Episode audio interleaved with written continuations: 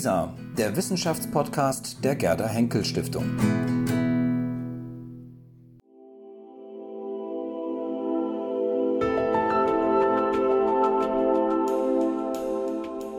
Es ist mir eine große Freude und Ehre, hier heute sprechen zu dürfen. Und bevor ich das tue, darf ich kurz einige Klärungen in erwartungsregulierender Absicht vorwegschicken. Es war gerade die Rede vom Einfluss der Wissenschaft auf Farbgestaltung. Das klingt nach einer sehr kunsthistorischen Herangehensweise. Daher möchte ich explizit klar machen, ich spreche als Historiker zu Ihnen, nicht als Kunsthistoriker. Ich werde keine Farbeanalyse ähm, anstellen. Ich werde auch nicht die Pinselführung Kunerts zwischen Früh- und Spätwerk vergleichen oder andere genuin kunsthistorische Frage stellen, sondern ich nähere mich dem Maler als Historiker, suche und frage nach Kontexten, Strukturen, Bildinhalten und deren Rezeption. Diese ähm, klärende Vorrede erscheint mir notwendig, weil bei der Vorbereitung auf diesen Abend, ähm, als ich mir den Titel meines angekündigten Vortrags nochmal angesehen habe und über die Kolonialmalerei gestolpert bin, ist mir aufgefallen, dass ich damit einen kunsthistorisch klingenden Begriff verwendet habe, der dann bei näherer Recherche ähm, sich herausgestellt hat, dass es eigentlich gar kein Genre innerhalb der Kunstgeschichte gibt, das sich Kolonialmalerei betiteln würde. Ähm, es gibt zwar in der einschlägigen Literatur hier und da den Begriff, auch im Englischen ist hin und wieder von Colonial Art die Rede, doch handelt es sich dabei nicht um ein kunsthistorisch reflektiertes oder irgendwie definiertes Genre, eine Epoche oder gar eine Schule. In den einschlägigen Nachschlagewerken der Kunstgeschichte wird man zum Begriff nicht fündig und auch Wikipedia lässt den Suchenden kläglich im Stich. Mir selbst liegen Überlegungen in genrebildender Absicht fern. Das ist nicht mein Ziel heute Abend.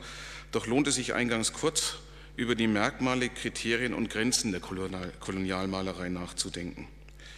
Gehört dazu alle Kunst, die während Europas 500-jähriger Expansion nach Übersee entstanden ist? Eine solche maximal inklusive Definition verlöre jegliche Trennschärfe, hätte aber immerhin die erkenntnisfördernde Wirkung, dass man sich über das Koloniale oder das Kolonialunbewusste, wie es die Kunsthistorikerin Viktoria Schmidt-Linsenhoff genannt hat, in der europäischen Kunstgeschichte Gedanken machen müsste. Naheliegender wäre es, Kolonialmalerei über ihren Gegenstand oder über einen bestimmten Blick auf die Welt zu definieren. Was etwa Gauguin, Nolde, Pechstein und andere draußen suchten, schrieb eine Hamburger Ausstellungsrezension 1931, war die Ursprünglichkeit, den von der Zivilisation noch unverbildeten Menschen, der sich nackt in der Natur bewegt, mit der Landschaft eins ist, zu ihr gehört wie das Tier. Zitat Ende. Mit dieser Naturalisierung der menschlichen Bevölkerung in den überseeischen Territorien sind wir schon sehr nah am Kern der Sache. Doch auch hier stellen sich umgehend Schwierigkeiten ein, etwa in der Bestimmung des Verhältnisses von Kolonialmalerei, etwa zu Orientalismus, Exotismus oder Primitivismus. Handelt es sich bei diesen dreien lediglich um künstlerische Spielarten des kolonialen Blicks? Ein weiteres Kriterium jenseits des Werks wäre eine künstlerische Tätigkeit in einem Kolonialgebiet beispielsweise auf der Basis einer mehrmonatigen Expedition. Als die Deutsche Kolonialzeitung 1908 eine erste Bilanz der deutschen Kolonialmalerei zog, war dies zumindest das entscheidende Kriterium, wirklich in unseren Kolonien gelebt zu haben. Betont man diesen Aspekt, ergeben sich spannende Vergleichsmomente, beispielsweise zwischen einem kunsthistorisch vernachlässigten Propagandamaler wie Rudolf Hellgrebe und dem als expressionistischen Avantgardisten kanonisierten Maler Emil Nolde.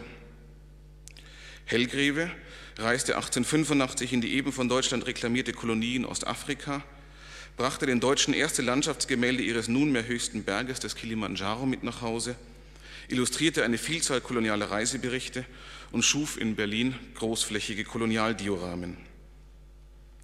Nolde wiederum schloss sich 1913 einer medizinisch-demografischen Expedition des Reichskolonialamts nach Neuguinea an, um sich in künstlerischer Zivilisationsflucht vor Licht, von Licht, Farben, Motiven und Exotik der Südsee inspirieren zu lassen.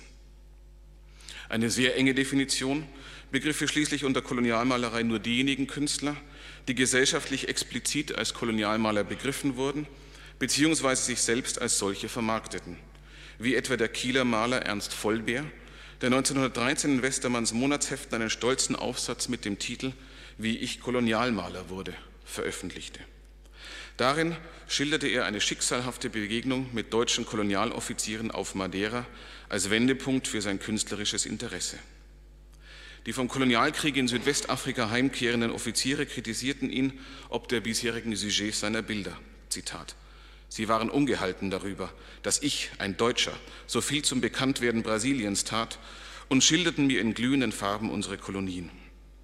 Sie erzählten von den erbarmungslosen Wüsten, aber auch von den märchenhaften Sonnenuntergängen, die die Tafelberge erglänzen machen, von den Strapazen und Entbehrungen, die sie im Kriege gehabt und wie bitterlich wenig Interesse das deutsche Volk an den mühseligen Kämpfen gezeigt hatte. Aber auch von der Freiheit und Manneslust, die es dort drüben zu kosten gab, floss ihr Mund über. Vollbär endeten alle diese Gespräche. Gehen Sie in die deutschen Kolonien, malen Sie dort und tragen Sie durch die Bilder, die Sie dann heimbringen, dazu bei, dass die im lieben Vaterlande einsehen lernen, was wir an unseren Kolonien haben. Helfen Sie mit, dass Deutschland Interesse für ein Großdeutschland bekommt. Zitat Ende. In diesem letzteren, eingeschränkten, pragmatischen und auf Deutschland bezogenen Sinne möchte ich den Begriff der Kolonialmalerei heute Abend verwenden. Als Kunst, die im engen Zusammenhang mit der Etablierung deutscher Kolonialherrschaft in Übersee zwischen 1885 und 1945 entstanden ist. Von Künstlern, die die politische Gründung eines deutschen Überseereiches gezielt und bewusst genutzt haben, um sich Neuland für ihr Schaffen zu erschließen und mit Motiven aus den Kolonialgebieten ihre Karrieren wie auch den kolonialen Gedanken in Deutschland zu fördern. Das Koloniale ist also nicht nur ein wesentlicher Bedingungsfaktor für die Entstehung dieser Kunst, sondern auch Teil des Werkes und seiner Botschaften. Und damit bin ich mitten im Thema bei Wilhelm Kunert. Der Künstler, mit dem ich mich heute Abend eingehender beschäftigen möchte, entspricht diesem Verständnis von Kolonialmalerei. Als er 1926 starb, dürfte er in Deutschland und der englischsprachigen Welt einer der bekanntesten Natur- und Tiermaler gewesen sein. Der britische Zoologe und Naturforscher Richard Lydecker bezeichnete Kunert 1912 im Vorwort seines Buches Animal Portraiture, einer Kollektion von 50 Tierporträts Kunerts aus allen Erdteilen, als Greatest Animal Painter of our Day. The lifelike likeness of the animal set in its local atmosphere is his predominating endeavor. He is the Franz Hals of Animal Portraiture. Zitat Ende. Geboren wurde dieser Franz Hals des Tierporträts 1865 im heutigen Opolle in Oberschlesien, damals Oppeln. Nach dem Studium an der Berliner Akademie der Künste, hier ist ein Bild, ein Selbstbildnis von Kunert, nach dem Studium an der Berliner Akademie der Künste, unter anderem beim zeitgenössisch sehr bekannten Tiermaler Paul Meyerheim, suchte er sich seine Studienobjekte Ende der 1880er Jahre im Berliner Zoo.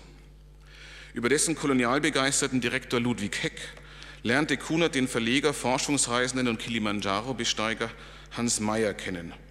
Meyer vermittelte Kunert die Illustration der dritten Auflage von Brems Tierleben und ermunterte ihn zu eigenen Studienreisen nach Afrika. Insgesamt führte er davon vier durch. Drei davon führten ihn zu Jagd- und Studienzwecken nach Ostafrika. 1891-92 reiste er in das als Wildreich bekannte und zu diesem Zeitpunkt militärisch bereits einigermaßen gesicherte Kilimanjaro-Gebiet hier im Nordnorden der Kolonie Deutsch-Ostafrika, dem heutigen Tansania. 1905, 1906 und 1911-12 bereiste er jeweils die südlichen Hochländer der deutschen Kolonie, das Gebiet des heutigen Selous Game Reserve. Das ist hier unten. 1906 schloss er seiner Ostafrika-Reise einen Abstecher nach Ceylon an. 1911 begleitete er den König Friedrich August III. von Sachsen als Illustrator auf einer Jagdreise in den anglo-ägyptischen Sudan. Jeder Reise folgten Ausstellungen, die Kunerts Popularität jeweils aufs Neue und zunehmend auch international steigerten. Kaum ein zwischen 1895 und 1914 erschienener Reise- und Erlebnisbericht aus den deutschen Kolonien, der nicht auf Illustrationen von Wilhelm Kunert zurückgegriffen hätte. Hier beispielsweise von Hermann von Wissmann, dem ersten Gouverneur Ostdeutsch-Ostafrikas, ähm, ebenfalls ein Jagdreisebuch. Ähm, Der Schokoladenhersteller Stollwerk legte mehrere Serien von Sammelbildern mit Kunert auf. Die kennen Sie wahrscheinlich, diese Sammelbildchen. Ab 1901 bebildete Kunert mit über 740 Illustrationen das dreibändige Tierleben der Erde, das als Hake Kunert Eingang in die Biologiegeschichte gefunden hat. Die deutsch-koloniale Jagdausstellung in Karlsruhe 1903 füllte einen eigenen Saal mit über 80 Ölbildern von Kunert nebst einer stattlichen Zahl von Jagdtrophäen. In ähnlicher Nachbarschaft hingen seine Bilder auch auf der Weltausstellung in St. Louis 1904. In der Londoner Fine Art Society wurden Kunerts Bilder als Wild Beasts und Big Game zwischen 1909 und 1926 in insgesamt fünf Ausstellungen gezeigt. Zumal in den männlich geprägten Jagd- und Kolonialkreisen diesseits und jenseits des Ärmelkanals zollte man Kunerts Kunst uneingeschränkt Bewunderung. Der schottische Großwildjäger John Milley lobte his lions, elephants, zebras and antelopes als so real that we feel we are gazing at them on the plains of East Africa. Und der Berliner Kunstkritiker Maximilian Rapsilber befand angesichts des 50. Geburtstags Kunerts im Jahre 1915 in treffender Metaphorik, Zitat, dass Afrika, das Kunert uns erobert hat, gehört zu den größten Offenbarungen und köstlichsten Besitztümern unserer Tage. Zitat Ende. Kunert, so lässt sich Rapsilbers Metaphorik interpretieren, eroberte den Kontinent visuell und ließ über seine Bilder das Publikum zu Hause daran teilhaben. Im Folgenden möchte ich mich näher mit Kunert und seinen Tier- und Naturbildern auseinandersetzen. Ich tue dies vor der Folie der großen Retrospektive von Kunerts Övre, welche die Frankfurter Kunsthalle Schirn im Herbst und Winter vor ziemlich genau einem Jahr aufgelegt hat. Diese Ausstellung trug den Titel König der Tiere. Wilhelm Kunert und das Bild von Afrika und machte in den Feuilletons bundesweit von sich reden, weil aufgrund von Protesten nach wenigen Wochen die Ausstellungstexte geändert werden mussten. Danach werde ich mit Kolonialismus und Großwillenjagd die wichtigsten Entstehungskontexte und Bedingungen der Kunst Wilhelm Kunerts vorstellen. Anschließend werde ich seine Bilder in zeitgenössische Diskurse von Wildschutz und einer biologischen Perspektive in den Wissenschaften einordnen und an ausgewählten Beispielen den ideologischen Gehalt der Bilder wie auch ihrer Präsentation und Rezeption demonstrieren. Beginnen wir bei Kunert als dem König der Tiere, wie ihn die Frankfurter Schirn vor einem Jahr präsentierte. Die Frankfurter Ausstellung lässt sich begreifen als mutigere und um die großformatigen Ölgemälde erweiterte Auflage einer Ausstellung der Skizzen des auch sogenannten Löwen Kunert, die Philipp Demann 2015 hier in Berlin an der Alten Nationalgalerie kuratierte. Man wird daher nicht ganz fehl in der Annahme gehen, wenn man hinter dem neuerlichen Popularisierungs- und Thematisierungsversuch nach Demanns Wechsel nach Frankfurt auch ein gerüttelt Maß an persönlicher Affinität zu dieser Kunst vermutet. Mit der Wahl des Titels König der Tiere knüpfte die Schirm an die enthusiastische Kunert-Rezeption der Kolonialzeit an. Im Vorwort zum Ausstellungskatalog äußerte der Direktor zwar ein latentes Unbehagen, angesichts der kolonialen Verstrickungen Kunerts. Und diese wurden im Katalog dann auch gar nicht verschwiegen. Doch war das Anliegen der Ausstellung unverkennbar die Wiederentdeckung eines zu Unrecht vergessenen Malers und die Rehabilitierung seiner akademischen Kunst gegenüber dem Verdikt allzu naturalistischer Gegenständlichkeit und künstlerisch nachrangiger Tier- und Jagdmalerei. Die Ausstellung selbst kalkulierte mit der Wucht der großdimensionierten Ölgemälde. Es dominierte unverkennbar das majestätische Tier.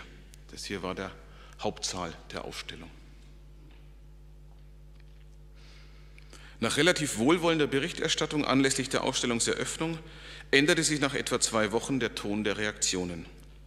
Kritik kam etwa aus der Frankfurter Stadtverordnetenversammlung, wo die Linke kritisierte, die Ausstellung zeige große, schöne Bilder vermenschlichter Tiere, liefere aber zu wenig koloniale Kontextualisierung. Scharfe Kritik kam aber vor allem von Seiten postkolonialer Gruppen und schwarzer Deutscher. Unter Druck stand die Schirn dann spätestens mit einer Fundamentalkritik in der Frankfurter Rundschau aus der Feder der Kuratorin am Frankfurter Museum für angewandte Kunst, Marit Ifioma Kupka, also auch eine Form der Kollegenschelte. Sie konstatierte der Ausstellung das Scheitern im Umgang mit dem Kolonialismus des Künstlers. Die Ausstellung stelle der Wucht der Kunertschen Bilder nicht einmal in den Begleittexten eine kritische Kommentierung zur Seite und habe es versäumt, das visuelle Narrativ eines von majestätischen Tieren geprägten Raumes und Kontinents durch künstlerische Gegenperspektiven aufzubrechen. Nach drei Wochen reagierte die Kunsthalle und gestaltete die Texte der Ausstellung deutlich kritischer. Was aber blieb, war die strukturell angelegte Unwucht von großformatigem Bild und kleinem Begleittext. Und so traf trotz der Revision der Ausstellungstexte letztlich zu, was Erik Otieno in seiner Kritik im Monopolmagazin festgestellt hatte. Zitat, der Ausstellung gelingt es, dem fast vergessenen Kolonialherrn eine Wiedergeburt als Maler zu ermöglichen. Die Frankfurter Ausstellung war mithin kein Beispiel für die zuletzt so oft beschworene und häufig so fälschlicherweise konstatierte koloniale Amnesie. Hier wurde nichts vergessen, sondern bewusst relativierend und in teilweise apologetischem Duktus ins Feld geführt und die Qualität des Werkes der Biografie gegenübergestellt. Oder, wie es Schirndirektor Demand in einem Interview mit dem Deutschlandfunk formulierte, Kunert sei zwar Akteur und auch Profiteur des Kolonismus, aber seine Bilder, seine Bilder konzentrieren sich auf Landschaft und auf das Tier. So sollte Kunerts Kunst vor seinem Kolonialismus gerettet werden. Derlei Versuche, den Künstler vom Jäger und Kolonialisten bzw. das künstlerische Werk von seinen zeitbedingten Entstehungskontexten zu trennen, operieren mit einem Verständnis von Kolonialismus, das diesen auf den militärisch-administrativen Herrschaftsapparat in den Kolonialgebieten zu beschränken versucht. Der deutsche Kolonialismus war aber nicht etwas, in das Kunert auf seinen Reisen irgendwie hineingeriet. Als eine asymmetrische und rassistische das Deutsche Kaiserreich und im konkreten Falle Kunerts Ostafrika verbindende, politisch-ökonomische, epistemisch-kulturelle und nicht zuletzt auch ökologische Herrschaftsformation war der Kolonialismus konstitutiv für die Entstehung und Rezeption von Kunerts Werk wie auch für seine Karriere als Künstler. Von ähnlich elementarer Bedeutung für Kunerts künstlerisches Schaffen war die Großwildjagd als zentrale transkulturelle Herrschaftspraxis des kolonialen Alltags. Kunerts Motive verdanken sich dem männlich-darwinistischen Blick des Jägers auf eine als ursprüngliche Wildnis verstandene Umwelt. Seine Gemälde der afrikanischen Tierwelt sind daher keine überzeitliche und ohne Kontext rezipierbare Kunst, sondern tragen als Jagdtrophäen die Spuren ihrer Entstehung in sich.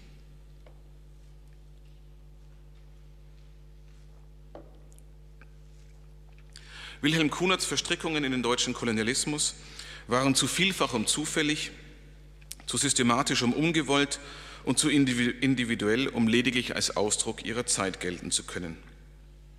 Auch privat durchgeführte Expeditionen wie diejenigen Kunerts waren fester Bestandteil der europäisch-imperialen Aneignung des kolonialen Raumes. Lapidare Tagebucheinträge wie Vormittags am Fluss, mittags Schwarzer gehängt, nachmittags Panorama verdeutlichen die Einbettung von Kunerts künstlerischer Arbeit in die Alltäglichkeit kolonialer Gewalt – wie auch deren selbstverständliche Akzeptanz durch den Schreibenden. Kunert stand nicht außerhalb der deutschen Eroberung und Herrschaftsetablierung, sondern war einer ihrer Akteure. Sämtliche seiner Expeditionen griffen auf die umfangreiche und wiederholte logistische Unterstützung durch die Offiziere, Beamten und Stationen der deutschen Kolonialmacht vor Ort zurück. Zu Informations- und Kommunikationszwecken, zur Ergänzung von Proviant und Ausrüstung, zur Reparatur von Gewehren und nicht zuletzt als Oasen alkoholgetränkter deutsch-militärischer Herrenabende. Erst die Strukturen des staatlichen Kolonialismus machten Kunerts Expeditionen möglich. Privat zu Jagd- oder wissenschaftlichen Zwecken unternommene Expeditionen wie diejenigen Kunerts waren Mikrokosmen kolonialer Ordnung und phänomenologisch kaum von den offiziellen Militärexpeditionen zur Herrschaftsetablierung zu unterscheiden. Kunerts Tagebücher geben beredtes Zeugnis vom rassistisch fundierten Führungsanspruch des Malers, den er, kommandierend, wie man hier nun mal lebt, gegenüber seinen Trägern auch mit autoritärer Gewalt und Züchtigungen durchsetzte.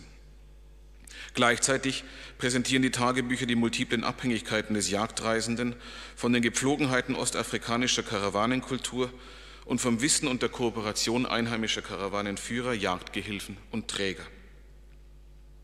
Kunert reiste in Tropenuniform mit großer Entourage und bewaffneten soldatischen Begleitern. Die schwarz-weiß-rote Flagge war immer gut sichtbar auf dem Zelt des Malers aufgepflanzt. Er imitierte die Autoritäten des Kolonialstaats in Kleidung und Symbolen, im kriegerischen Auftritt sowie bei der Ausübung von Gewalt und der Anmaßung von Zwangsmaßnahmen. Während seiner ersten Expedition beteiligte sich Kunert Anfang Dezember 1891 an militärischen Strafexpeditionen die verbrannte Dörfer hinterließen. Bei der Einsetzung neuer kooperationsbereiter Sultane fungierte er als Repräsentant des kolonialen Staates. Schließlich nutzte Kunert, wie übrigens auch Emil Nolde 1913 in der Südsee, die asymmetrischen Zwangslagen der Kolonialherrschaft für seine Arbeit. Malte Nolde eine Gruppe angeblicher Kannibalen, die auf seinem Schiff zur Zwangsarbeit transportiert wurden, so fertigte Kunert bei seinem Aufenthalt in der Kilimanjaro-Station Studien von Kriegsgefangenen Maasai an. In gewisser Weise auch eine Form kolonialer Raubkunst. Und als Kunert im August und September 1905 während des Maji-Maji-Krieges mehrere Wochen in der belagerten deutschen Militärstation Mahenge verbringen musste, war er nicht allein frustriert ob der eingeschränkten Möglichkeiten zu jagdlicher und künstlerischer Betätigung. Glaubt man den Erinnerungen des damaligen Stationschefs von Mahenge, Theodor van Hassel, war der kriegsfreiwillige Kunert mit seinen drei ihn begleitenden Elefantenjägern immer an den bedrohtesten Punkten zu finden gewesen. Seinen Aufenthalt in Mahenge hat er auch für einige Schlachtgemälde genutzt. Der Befund, dass ein beträchtlicher Teil von Kunerts Skizzen und Beobachtungen unmittelbarem Zwang und kolonialen Gewaltkontexten entstammte, wird noch deutlicher, wenn man sich die unabdingbare Genese seiner Tierstudien im Gewaltkontext der Jagd vergegenwärtigt. Die Jagd und das Töten wilder Tiere stellte im Kontext des europäischen Kolonialismus in Ostafrika ein multifunktionales Herrschaftsritual dar. Sie bildete einen festen Bestandteil des hegemonialen imperialen Männlichkeitsideals, hatte initiierenden Charakter für die imaginierte Zugehörigkeit zur Gemeinschaft der deutschen Afrikaner und sie brachte mehr als einen nur symbolischen Anspruch der weißen Eroberer auf Natur und Tierwelt der Kolonie zum Ausdruck. Wenn Kunert in paternalistischer Manier auf allen Expeditionen zur Versorgung seiner Karawane jagte oder nach erfolgreicher Elefantenjagd die Bewohner der Gegend an der Aufteilung des Fleisches teilhaben ließ, dann waren dies ganz unmittelbare Ausdrucksformen des kolonialen Herrschaftsanspruchs. Damit kein falscher Eindruck entsteht, ist es nicht Wilhelm Kunert auf diesem Bild. So eine ähm, Fotografie habe ich keine gefunden, aber solche Inszenierungen mit der üblichen, im üblichen Trophäenstil gibt es zu Hunderten von verschiedensten deutschen Jägern. Das ist ein Beispiel von 1913 von einem weißen deutschen Siedler im Westen Tansanias. Ähm, wo das Ganze auch als lokales öffentliches Ereignis äh, nochmal sichtbar und greifbar wird. Ausufernde Schilderungen von stundenlangen und häufig erfolglosen Pirschen und Nachsuchen angeschossener oder wie Kunert formulierte, angekratzter Tiere, der Angriff eines Nashorns auf seine Träger sowie das oft als dramatisches Duell geschilderte Erlegen insbesondere von Elefanten, Büffeln und Löwen lassen keinen Zweifel daran, dass die Jagd ein emotionales Zentrum seiner Reisen und ein zentraler, bisweilen fast rauschhafter Modus seiner Begegnung mit dem afrikanischen Kontinent darstellte. Eingestreute Begriffe aus der Weidmann-Sprache identifizieren Kunert als jagdlichen Insider, der mit frappierend gering ausgeprägter ethischer Reflexion seines Tuns alles Wild, das ihm begegnete, als potenzielle Beute verstand. Zwar gehörte Kunert zu den Unterstützern des 1909 ins Leben gerufenen Vereins Naturschutzpark, der die Einrichtung großflächiger Naturschutzgebiete auch in den deutschen Kolonien forderte. Die Unterstützung dieses Anliegens hinderte ihn allerdings nicht daran, bei seiner Expedition 1911 exzessiv auf Elefantenjagd zu gehen. Aufgrund zunehmender Schäden an Pflanzungen durch Elefanten hatte das Gouvernement von Deutsch-Ostafrika im Juni 1911 ein Wildreservat im Grenzbereich der Verwaltungsbezirke Mahenge und Iringa aufgehoben, das 1903 insbesondere zum Schutz von Elefanten nach Jahren intensiver Elfenbeinjagd eingerichtet worden war. Kunert muss von dieser Maßnahme unmittelbar bei seiner Ankunft in Dar es Salaam erfahren haben und begab sich, wie eine Handvoll weiterer gewerbsmäßiger Elfenbeinjäger, schnellstmöglich in das Gebiet des ehemaligen Reservats. Ich bin jetzt eigentlich nur Elefantenjäger, bekannte er in seinem Tagebuch. Und als er das aufgehobene Reservat wieder verließ, waren mindestens 17 Elefanten und an die 20 Büffel neben weiterem Großwild zur Strecke gebracht. Das ist auch bildlich dokumentiert hier in dieser Form. Man kann nachzählen, zählen, in der Zahl der Stoßzähne müsste man auf 17 bis 18 Elefanten kommen, die zur Strecke gebracht wurden. Auch Kunert stand unter dem Eindruck rapide schwindender Wildpopulationen in Ostafrika. Doch deutet nichts darauf hin, dass er die Verewigung seiner Jagdbeute im künstlerischen Bild als eine Art Sühneakt begriffen hätte. Andere Großwildjäger, allen voran Karl Georg Schillings, aber auch der Bildhauer Fritz Behn, wurden zu umtriebigen Aktivisten für verstärkten kolonialen und internationalen Wildschutz. Hans Pasche, ein weiterer reuiger Großwildjäger, reflektierte eingehend das Dilemma von individueller Jagdleidenschaft und Wildschutz. Kunert hingegen wünschte sich ein Naturschutzgebiet in Ostafrika als Reservat für sein absolutistisches Jäger- und Künstler-Ich. An Reflexion findet sich in seinen Tagebüchern lediglich ein lapidarer Nach mir die Sintflut-Eintrag. Zitat, ich selbst mache mir kein Gewissen daraus, wenn ich nicht aus Fresssucht, aber wohl aus zu schätzenden Gründen einigen Tieren das Leben nehme, die sonst entschieden verschont blieben. Andere Leute schießen diese auch ohne jeglichen höheren Zweck. Zitat Ende. Zumindest ein Teil von Kunerts Jagdbeute diente allerdings dem höheren Zweck eines eingehenden Studiums tierischer Körper zu Zwecken ihrer künstlerischen Darstellung. Wie bei anderen zeitgenössischen Verwertungsakten der afrikanischen, Verwertungsarten der afrikanischen Fauna, sei es zu Zwecken des Tierfangs, der Tierfotografie, der Veterinärmedizin und der Seuchenforschung, der Taxonomie und Zoogeographie oder des Sammelns für naturkundliche Museen, war auch die künstlerische Verwertung aufs engste mit Jagd und Töten verknüpft. Die enge Verbindung von Jagd und Kunst gilt nicht nur in zeitlicher Hinsicht für den Wechsel von Malen und Jagen im Tagesablauf, sondern auch methodisch und ideologisch. Kunert jagte in Auseinandersetzung mit dem zeitgenössisch verfügbaren und durchwegs jagdlich erworbenen zoologischen Wissen über die Fauna Ostafrikas.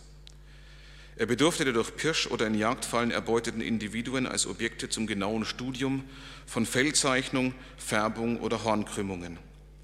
All jene Details, die zeitgenössische Kritiker als die Naturwahrheit von Kunerts Tierdarstellungen rühmten, verdankten sich nicht der Beobachtung des Lebenden, sondern dem intimen Studium des toten Tierkörpers, das allein die Jagd ermöglichte.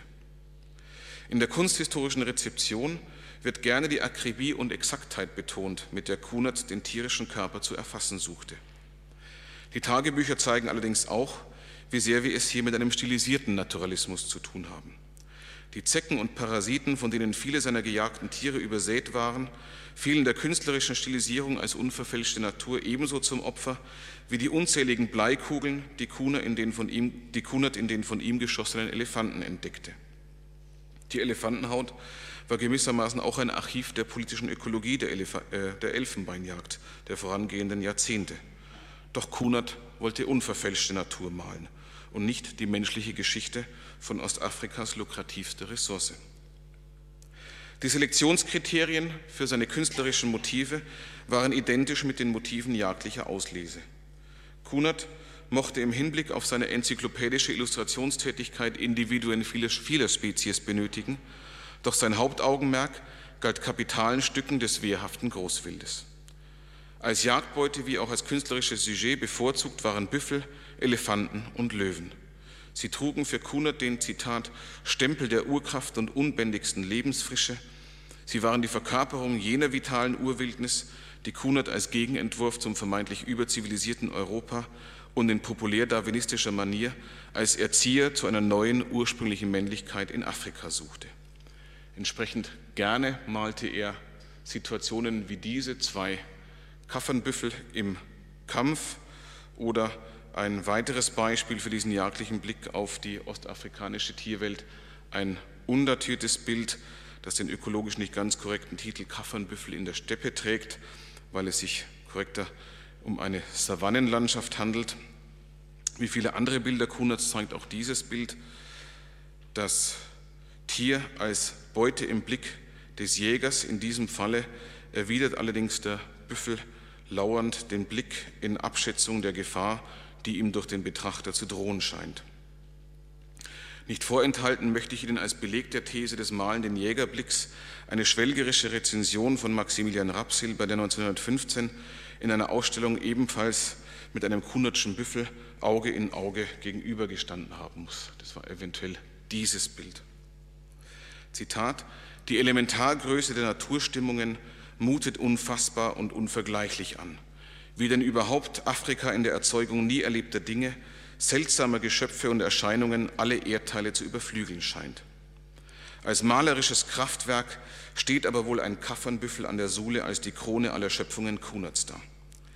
Wenige Meter von dem gewaltigen, dösenden Kerl hatte der Künstler natürlich unter dem Winde und die Büchse neben sich Stellung genommen, um diesen schwarz glänzenden Prachtunhold zu verewigen, dort in der ewig grünenden, blühenden Sumpfniederung, während rings um die Steppe gelbbraun gedörrt ist. Ja, das ist Afrika, das geheimnisvolle Wunderland. Zitat Ende.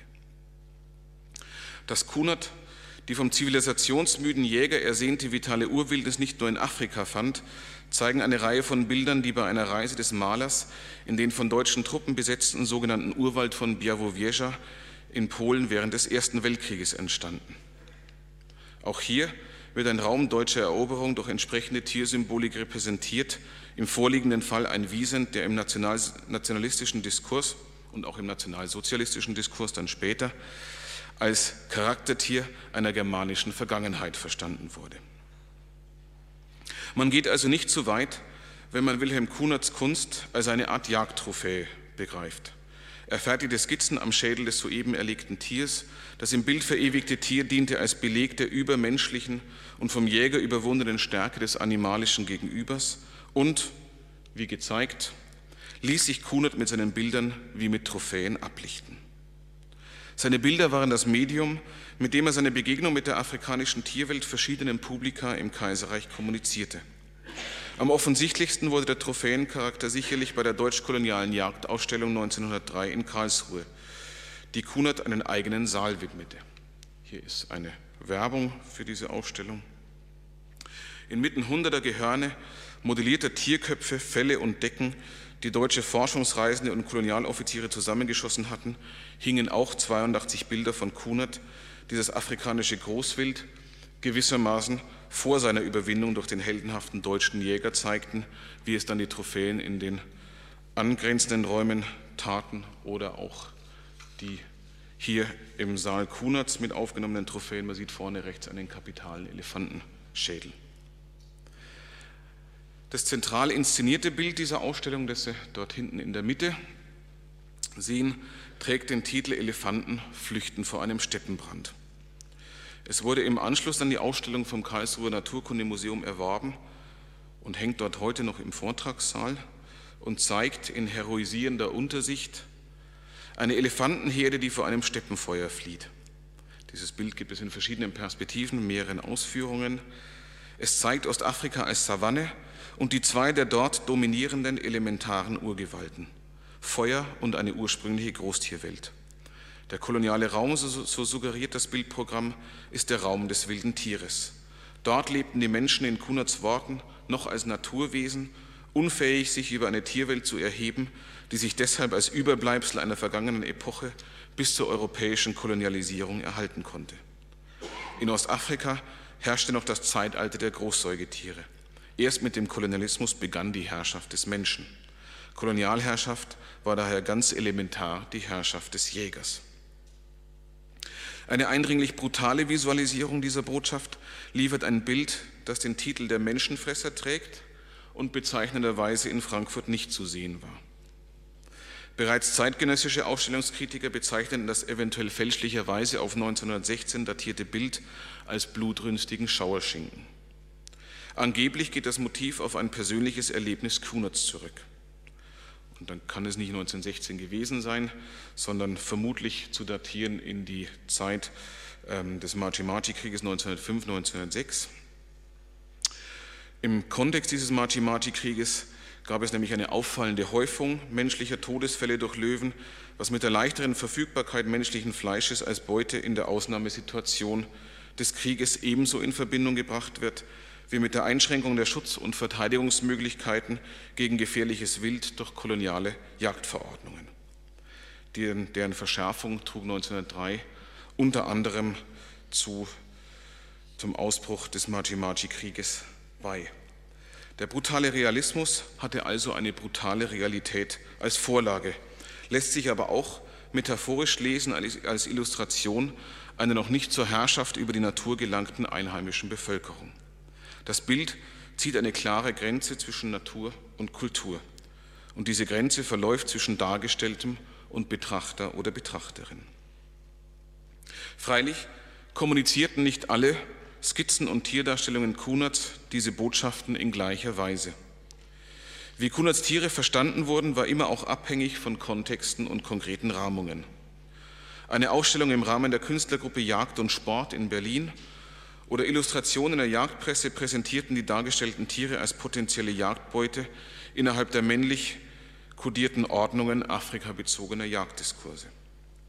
Und wenn Kunert die Reiseberichte der zeitgenössisch als Afrika-Pioniere gefeierten deutschen Forschungsreisenden und Kolonialoffiziere illustrierte oder seine Bilder im Kontext einschlägig kolonialer und kolonialrevisionistischer Ausstellungen und Veranstaltungen gezeigt wurden, und das war bis in die 1930er, 40er Jahre der Fall, so ging es um die visuelle Vermittlung und Aneignung des kolonialen Raumes und dessen Kodierung als zu erobernde oder romantisch ersehnte Wildnis.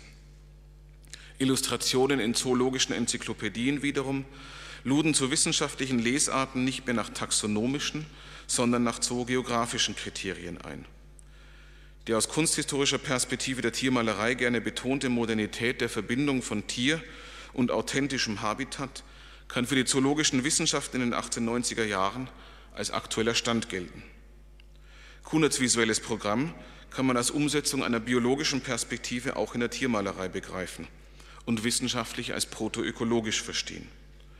Doch war Kunert damit keineswegs ein Vorreiter, sondern er bewegte sich im Mainstream zeitgenössischer zoografischer Diskurse, die Ende des 19. Jahrhunderts alle Vermittlungsformen wilder Tiere erfassten.